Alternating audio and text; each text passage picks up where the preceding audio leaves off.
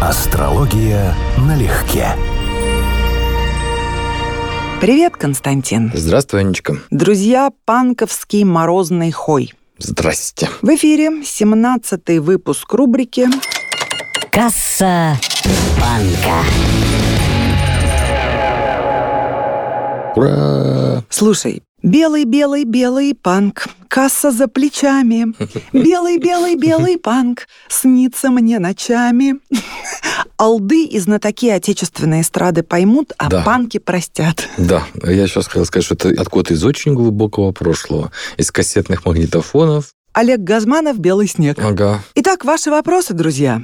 Света Яо. Вопрос по теме трактовки сновидений. К чему сериями снятся сны об условном, не своем, доме в заброшенном ветхом состоянии с разрывом в несколько месяцев снится тот же дом, но уже полностью качественно отделанный, а внутреннее убранство выглядит чисто и дорого, на что смотреть в транзитах. Ну, тут два разных вопроса. Первый, я бы обратил внимание, что сон повторяющийся, сон с более-менее типовым содержанием, архетипическим. Дом воспринимается как символ нашего «я». И если мы занимаемся перестройкой дома, ремонтом дома, улучшением дома, или видим этот дом в процессе изменений, это аналог вот наших самоизменений, самосовершенствования. Поэтому сон меняется, это уже хорошо. Меняется в лучшую сторону, это второе хорошо. То есть это, если я правильно понимаю, метафора того, что производите некоторые операции с собой, со своей личностью. Эти операции успешные, подсознание оценивает это положительно. А вот дальше можно смотреть транзиты. В первую очередь, конечно, нас интересует транзит Луны. Но транзиты быстрых планет, типа Меркурия, Венера, Марса, с э, очень узким орбисом, менее 2 градусов, желательно с акцентом на соединениях. Что конкретно вот снилось в тот день, ту ночь.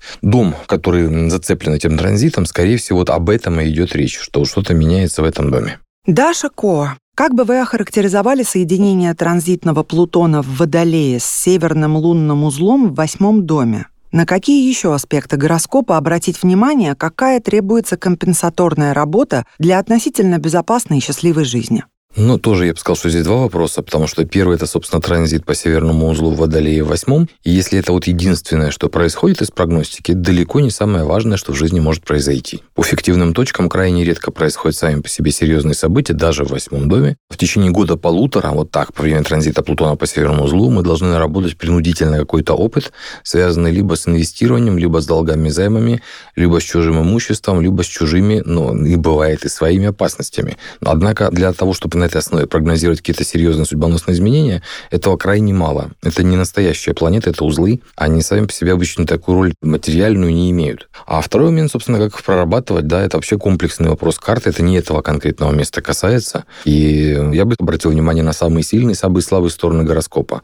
Потому что одно у нас тянет, а второе требует защиты. Но это большой разговор. Есть продолжение. И какое расхождение градусов оптимально считать как начало влияния соединения? Вы имеете в виду Плутона по северному узлу. Но если, опять же, мы исходим из идеи, что это транзит, только вот транзит по узлу и все, я бы рассмотрел так, что он будет активен все время, пока Плутон находится в петле, то есть пока он не закончит последнее третье касание, если он петляет, конечно, в этом градусе. Наиболее интересная часть будет происходить в петле, где он будет меньше градуса, и во время, когда он идет на сходящийся аспект. Ну, когда рисуешь то графиком, это видно. Вот есть там полтора года, допустим, и есть там месяц полтора-два, когда он приближается к точному аспекту, уходит, потом он опять приближается. Вот эти три эпизода нас интересуют в наибольшей степени. Наталья Лисицына. Вопрос общий по синастрии.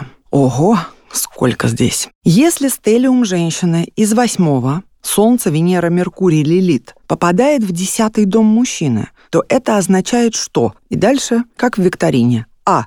Женщина заинтересована в статусе мужчины. Или Б. Мужчина видит женщину как недосягаемый идеал. Вот скорее второе. Проекции планет дома обычно читаются, во-первых, со стороны дома. То есть мы буквально видим другого человека и ложно его интерпретируем через свои дома. Но смысл такой, что вот какой бы ни был знак, у нас, если какая-то планета в каком-то знаке, у другого человека в этом же самом секторе есть дом.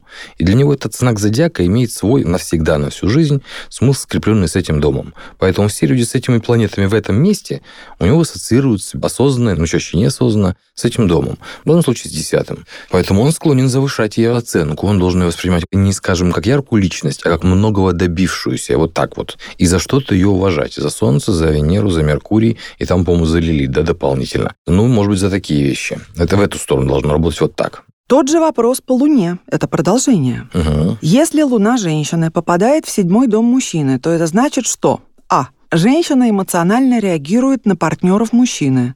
Б. Мужчина эмоционально реагирует на женщину как на своего потенциального партнера и желает этого. Верно, и то, и другое с поправками, да. Дом, наш дом, седьмой дом в данном случае, это тоже энергия, это определенная частота, это спектр зодиаки.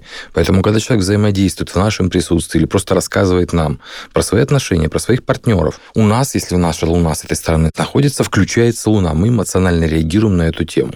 Он же воспринимает нашу Луну через призму своего седьмого дома, поэтому нам достаточно проявить какую-то заботу, начать волноваться, ему это должно вызвать ассоциации на тему партнерских отношений. Ну, если грубо грубо можно говорить так, что нам будет казаться, такая мнемоническая промежуточная фраза, нам кажется, что нам, если это мы седьмой дом, что этот человек проявит душевность, доброту, чуткость, эмпатию, сопереживание в отношениях с нами. Но это далеко не факт, потому что мы не видим реальных аспектов Луны, за что он отвечает, а иллюзия такая владельца седьмого дома будет. Эль.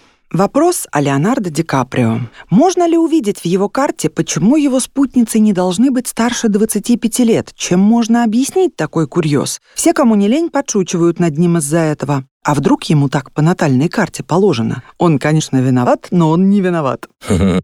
Ну, просто причины может быть разные. И вот как раз именно тем, что какая причина является всю суть всей этой интриги. Как у болезней, да, вот если, допустим, головная боль может иметь десяток разных происхождений, от очень серьезных, да, до совершенно случайных. А внешнее проявление головная боль. Вот у него внешний симптом, ну, вот он, ему нравятся девочки помоложе, причем на определенном этапе он от них как бы разрывает с ними отношения, отказывается.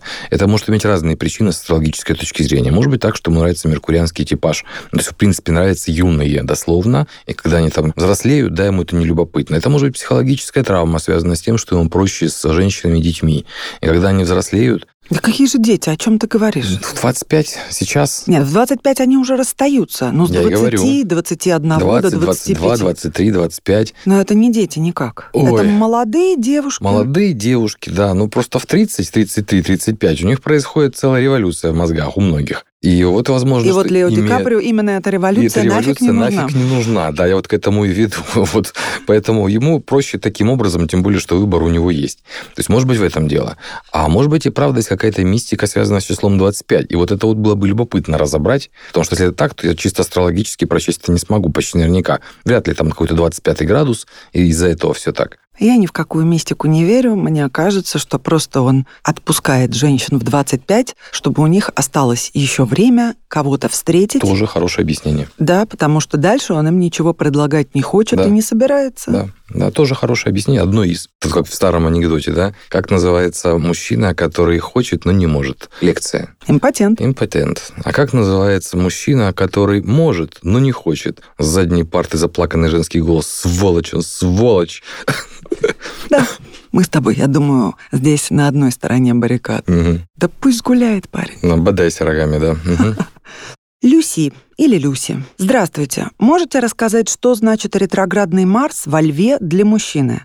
Вообще Марс во Льве — это царственность. А как в данном случае влияет на него ретроградность? В конкретном случае этот Марс довольно гармоничен в девятом доме и имеет единственный трин к Венере в первом доме в Стрельце. Это положение указывает на мужчину Лавеласа? Ну, это очень слабо так в плане полового темперамента, влюбчивости и вообще подобного рода процессов. В том, что, во-первых, Марс огненный, да еще и в животном знаке, так называемом. Это, в принципе, довольно темпераментное положение. Во-вторых, ретроградный Марс имеет такую интересную особенность. Он по отношению к Земле ближе, чем в остальное время. А все, что ближе, оно сильнее действует по понятиям астрологии. То есть это вновь акцент на Марсе в карте, причем очень существенный. Но есть важный момент, который читается в астрологии типично. Ретроградность планеты, качество, которое сложнее сильнее проявить наружу, чем внутри, качество, которое больше направлено на себя или против себя, и в его случае должен быть довольно высокий уровень внутренней агрессии, должны быть сложности, которые не всегда будут понимать окружающие, в смысле с реализацией его Марса, то есть он гораздо сильнее этого хочет и пытается выразить,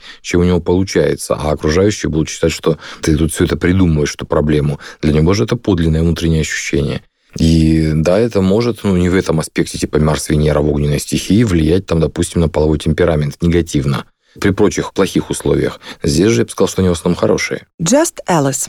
Переслушивала старые выпуски и назрел вопрос. Говоря про Цоя, Константин сказал, что люди, у которых есть что-то важное с 6 по 16 градусы Водолея, резонируют с нашей страной, соответствуют российскому национальному духу. Мы их воспринимаем в качестве символов нашей культуры. Может, у Константина есть еще наблюдения о других знаках и градусах, резонирующих с нашей или другими странами, США, Англия? Было бы очень интересно узнать. Ну, это хороший вопрос, он требует серьезной подготовки, чтобы я сейчас не наговорил чего-то, что потом из эфира не вырубишь. По-хорошему, это тема отдельного доклада, и однажды я его сделаю. Потому что эта тема, ну, напрашивается, этот вопрос по решению как на уровне синастрии, на уровне вот таких исторических личностей, задним числом попытаться восстановить гороскоп этноса или какие-то знаковые исторические карты. Потому что это, скорее всего, работает, но мы не можем это делать произвольно. На уровне там по щелчку пальцев народ возник в такой-то момент времени. А вот в Штатах, к сожалению или к счастью, можем, потому что у них гороскоп государства и народа – это одно и то же. То есть у них начала формироваться политическая нация одновременно с формированием государства. И там есть совершенно конкретное место, начало рака. Там правитель первого, правитель десятого, Венера с Юпитером в соединении, очень чувствительная точка. Середина рака, у них там Солнце и Сириус, вот то же самое, 4 июля, День независимости. То есть у них есть прям очень чувствительные места в гороскопах, которые легко видны по их звездам. У меня была отдельная небольшая глава и такие попытки на карте США и на знаменитостях американских выработать общие правила, которые должны были работать везде. В книге «Профессиональная астрология» там примерно так штук ну, от 5 до 10 таких правил перечислено. ТЖ. Очень интересна тема совместимости. Хотелось бы услышать ваше мнение, стоит ли мужчине вступать в серьезные отношения, если у него пораженный Сатурн в седьмом доме, а на него ложится партельным соединением довольно гармоничное синастрическое женское солнце. К слову, все это в Стрельце. Не могу понять, это его спасение исправить его Сатурн или символизм, что с этим человеком и будут те самые несчастливые отношения, запрограммированные при рождении. Я бы исходил из того, что ему эти отношения будут очень сложными. Именно вот с этой женщиной. Не потому, что она плохая, а в силу совместимости, за счет того, что она включает в его карте достаточно серьезные вещи, где он не сможет уступить какие-то принципиальные, структурные, несущие, конструктивные особенности его психологической личности ну, буквально не сможет быть гибким в этих отношениях. А для него это больно. И отношения такого рода могут держаться, но держаться они будут в этом конкретном месте не за его счет, а за счет гармоничных аспектов и карты женщины. Фактически он будет в том числе частично перекладывать часть нагрузки на другого человека. Ему самому будет тяжело в этих отношениях. И он будет заставлять другого человека вруливать из этих отношений и мириться, искать компромиссы, создавать какие-то позитивные варианты выхода из сложных ситуаций. Ну, то есть, если бы стоял вопрос его, я бы его консультировал, я бы ему твердо не советовал. Марина, как можно раскачать слабую Венеру в Деве женщине? И можно ли вообще добиться эффекта? Есть ли именно рабочие способы, проверенные временем и опытом? У разных астрологов мнения расходятся чуть ли не до драки. Нет, вообще нет там примета для драки. Венера, как и большинство планет, особенно тех, которые по природе своей имеют огромный пласт личностный, то есть понятный известный, в отличие от коллективных высших, она очень активно развивается на протяжении жизни. Естественно, это можно делать сознательно, что мы, собственно, и называем на жаргоне проработкой. Венера в Деве предполагает, что она развивается через Меркурий. Поэтому, скажем, через, во-первых, умение и понимание того, что такое красиво, то есть умение от головы зайти, что такое красиво, от умения подмечать детали и как детали меняют общий образ. Вот Венера, манипулируя этими деталями, макияжем, украшениями, какими-то мелкими там ленточками, ставочками, подмечая какие-то нюансы мимики, вот на этих мелочах может очень даже хорошо прорабатываться. То есть это не вопрос вообще. Другой разговор, что если вы раскачаете ее в сильную фазу, Венеру, которая изначально в падении, не только же Деве, да, то вы рискуете тем, что будете влюбляться. Но влюбляться как Венера в Деве, а значит без ума, а это не всегда полезно. Это планета земная, она должна быть рациональная, сдержанная. Тогда из группы риска она выпадает. Ольга Долгодилова. Подскажите, пожалуйста, если Луна в Тельце в восьмом доме имеет слабый трин к Солнцу и квинкансы к Венере, Меркурию, Нептуну, Плутону, Лилит и Асценденту, а также секстиль к МЦ, можно ли говорить о ней как о проблемной в психологическом элементальном плане? Ну, она будет, безусловно, увеличивать тревожность, но, как вы описываете, строго проблемной нет. Тринг Солнцу считается у Солнца Луны одним из самых лучших аспектов, которые вообще может получить Луна. Луна в экзальтации, она, безусловно, очень, как сказать... В Тельце в восьмом. Да, в восьмом, я понимаю. Она в Тельце просто возбудимая. На самом деле это качество у нее скорее кажущееся. Это экзальтация Луны. Она очень устойчивая и очень психологически выносливая. Такой человек больше производит впечатление чувствительного, чем является на самом деле. Но да, он может даже наигрывать эмоции вообще легко причем. И восьмой дом будет этому способствовать. Но само по себе это положение, как вы описали, проблемным не является. Наоборот, от него могут польза. Глафира, Глафира.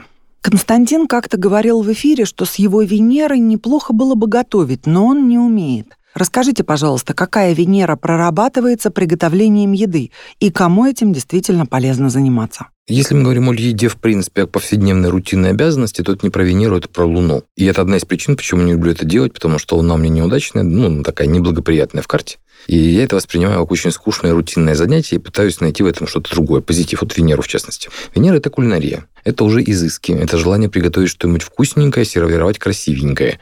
Вот так вот об этом идет речь. Ну, не всегда же, прости, вмешиваюсь, кулинария – это непременно изыски. Нет, не, это может быть простая, вкусная еда. Да, это может быть элементарный омлет, но такой, что пальцы оближешь буквально, еще будешь добавки просить. Конечно. А вот и у людей, у кого есть хорошая Венера в карте, она особенно благоприятно завязана на пятый, шестой или на земную стихию, а лучше в комбинации. У них очень часто к этому есть врожденные способности. То есть я такие вещи видел так, что вот, например, может человек открыть холодильник, просто посмотреть, что еще не прокисло и не сгнило. Из этого всего достать, не пробуя, побросать нужным образом на сковороду, в кастрюлю, и получается что-то вкусное, причем он даже не пробовал в процессе. И для меня с моей Венерой в Деве, у которой вопрос, сколько вешать, чтобы оно было съедобно, да, не последний такой вопрос. Мне это каждый раз кажется просто чудом мистикой. То есть вот здесь людей вот это врожденное, даже абстрактное вкусовое качество. А для Венеры в Деве проработка, вот моя Венера в Деве в частности, учимся готовить по чужим кулинарным рецептам. Вот последовательность, вот технология, вот взвешенные вещи. Все это так вот сделал в точности, вкус не попал. Ну, извините, в следующий раз пробуем еще разик. Значит, что-то упустили в технологии.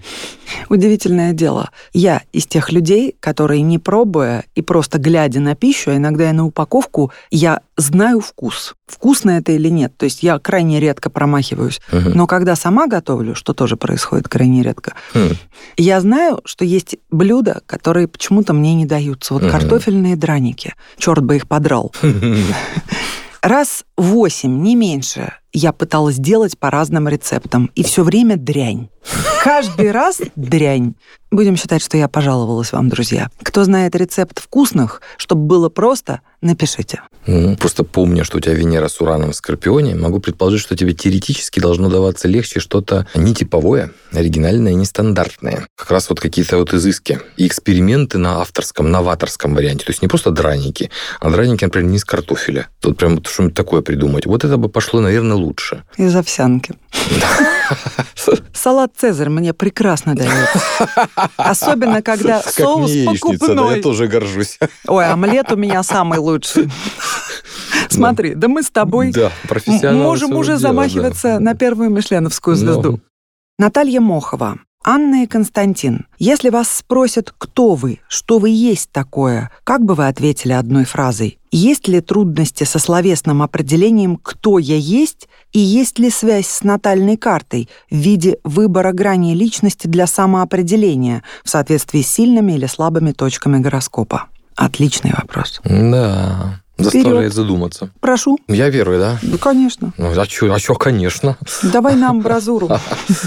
Трудно мне, я не могу. И, Скажем так, все, чем я себя определяю, слова, это мои социальные роли и разного рода статусы. Я совершенно четко осознаю, что это маски, это технологии, это не я, а мое внешнее проявление, репрезентация. И я бы сказал, что единственное, что я себе могу говорить уверенно, и вот вообще просто как бы не покривя ни на секунду душой, то, что я есть, и я осознаю. Вот все. Я точка сборки такая, которая воспринимает окружающую реальность. И, в общем-то, это главное. А карта, да, может отражать такое отношение к жизни, потому что меня управитель первый Нептун, то есть частично я сам для себя являюсь и для окружающих нептунианской фигурой, то есть немножечко мифом, немножечко иллюзией. Плюс управитель первого у меня в девятом, в Стрельце, это философский уклон, и я как бы естественным образом занимаюсь этими вещами, и учительскими тоже. Поэтому, ну, наверное, да. Я бы вот даже как учитель себя не позиционировал, хотя карта моя заставляет меня читать мой гороскоп либо как священника, либо как жреца, либо как учителя.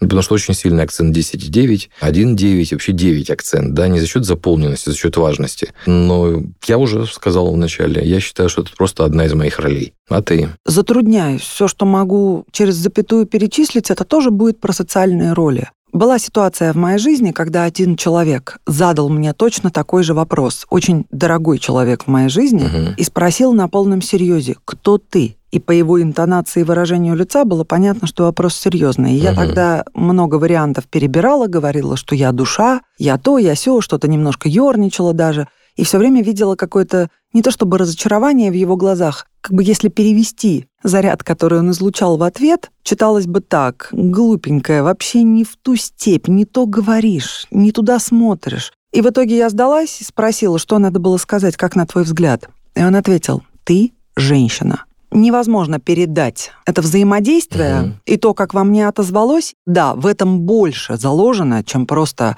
подруга, жена, любовница, ну, мать. Ну, конечно. Больше. Но на сегодняшний момент, отвечая на этот вопрос, угу. и этот ответ меня не устраивает. Вот прямо сейчас ситуативно я бы сказала, я ничто. Вот это мне ближе. Но в то же самое время это очень патетично. Что значит ты ничто? Мы есть что-то. Вот я есть, да? А я есть. А, а съесть, да. Это единственное, что можно сказать, Эбушка. уверенно, не покривя душой.